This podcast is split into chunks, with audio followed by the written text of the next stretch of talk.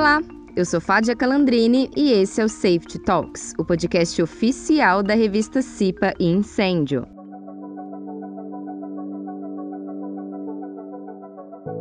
Você sabia que muitas das doenças ocupacionais não são identificadas imediatamente? Por isso, ações assertivas das equipes de segurança do trabalho, em conjunto com a medicina do trabalho, são fundamentais para a qualidade de vida dos funcionários. O monitoramento eficaz do médico do trabalho, apoiado pelas normas regulamentadoras, é a principal chave para garantir a saúde do trabalhador a curto, médio e longo prazo.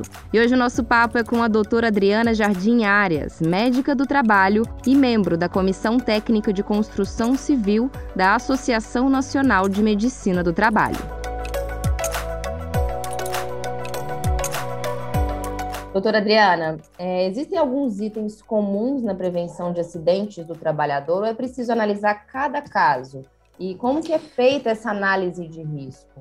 Lógico, existem alguns itens comuns que a gente trata, independente do tipo de empresa, da atividade, mas a gente tem que analisar cada caso também. Cada acidente é um acidente, a gente tem que analisar a fundo né, é, qual o motivo da ocorrência daquele acidente, mas principalmente os itens que a gente avalia né, para poder evitar um acidente.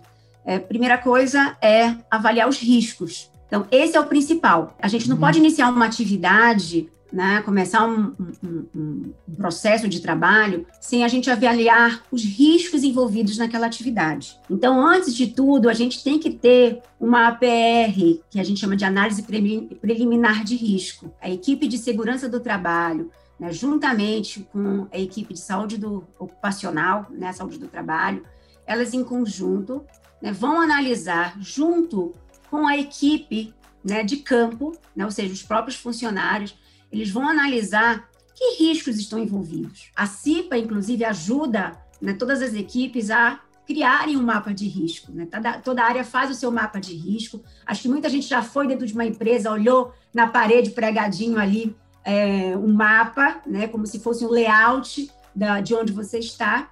E ali tem por cor, inclusive, você coloca oh, que tipo de risco tem aqui. Então você já sabe que tipo de risco tem. Além disso, a gente também tem ferramentas que a gente usa no nosso dia a dia. Então, como a APT, que é a permissão de trabalho, né? algumas empresas elas usam como se fosse um plano diário de segurança de trabalho, em que todo dia antes de iniciar a atividade, uh, você uh, vai analisar o que que você vai fazer naquele dia, que riscos estão envolvidos. E isso é feito não é feito só pelo encarregado, isso é feito em conjunto com a equipe toda. O exame médico, o exame ocupacional, ele também é uma medida protetiva para que a gente evite um risco potencial, evite um acidente lá na frente. Há uma preocupação com a saúde do trabalhador, não só com prevenção de acidentes, né? Quais são os riscos a médio e longo prazo dentro desses ambientes e o que que o, a segurança e a medicina do trabalho, como que elas atuam para mitigar esses danos, né? Para reduzir a possibilidade desses danos? Então, o primeiro ponto que a segurança do trabalho, junto com a saúde, fazem, como falei, é avaliar os riscos. Né? A gente tem um documento que chama de LTCAT, a gente avalia os riscos ambientais, a gente vai o que monitorar esses riscos de várias maneiras. O primeiro é medir esses riscos. Então, nós vamos avaliar não só qualitativamente, né, que esses mapas de riscos nós fazemos, né, essas análises preliminares de riscos, muitas delas são né, qualitativas. Você fala, olha, tem ruído aqui mas eu não sei quanto tem de ruído. Eu não sei se esse ruído vai me prejudicar ou não. Então, o primeiro ponto é a gente identificar, né, mapear esses riscos, depois quantificar esses riscos. A gente vai fazer análise, isso aí a gente traz os higienistas ocupacionais juntos com a área da segurança, da saúde, para verificar no ambiente quanto nós temos, vamos quantificar esse risco. E na saúde, nós vamos ter o PCMSO, o Programa de Controle Médico. Ele vai te dar ferramentas, ele vai te dar ações, vai descrever ações que você tem que tomar para monitorar aquele risco. Então, por exemplo,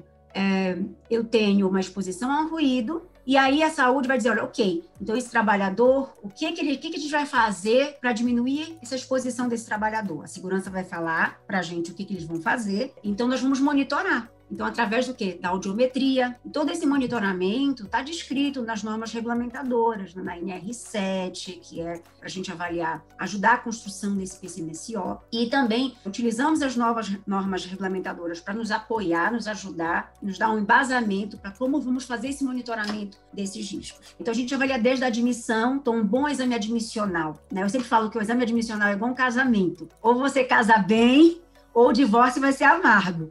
Então, é, a gente precisa ter um bom exame admissional e avaliar aquela aptidão do trabalhador. Ele tem condições de fazer aquela atividade, como eu falei, para diminuir o risco lá na frente. E até avaliar é, as alterações que ele já possui é, frente aos riscos que ele vai ter. Então, eu tenho alguém, por exemplo, que tem já uma alteração grave hepática e renal, então, será que eu posso deixá-lo exposto a um risco como um produto químico, que ele é hepatotóxico? Não, não posso. Esse exame é, muito bem feito, né, avaliando esse risco, ajuda a que você evite que o trabalhador adoeça lá na frente. A gente não vai tratar só a doença relacionada ao trabalho, a gente trata o trabalhador 360 graus. Ele tem que estar bem, né, do ponto de vista de saúde física e mental. O médico do trabalho, ele é um gestor. Então, antes de ser médico, ele é um gestor. Os funcionários, eles têm que é, é, ver o médico do trabalho como um parceiro. O médico está ali para ajudá-los. E ele, ele não tem que tomar partido. Às vezes fala assim, ah, esse médico, ele não tem o perfil, é, porque o médico escolhe proteger a empresa. Ele não pode fazer isso. O médico tem que ser neutro. Né? Ele é um ser neutro ali. Ele tem que ser um gestor neutro. Então, ele tem que analisar o todo e atuar para que as medidas protetivas elas aconteçam, seja parar uma atividade, seja afastar um trabalhador, né? É, seja indicar uma mudança de função para um trabalhador por causa de um risco que ele não pode estar exposto, né? E seja é, a, é, validar aqueles KPIs de saúde perante né, a direção da empresa.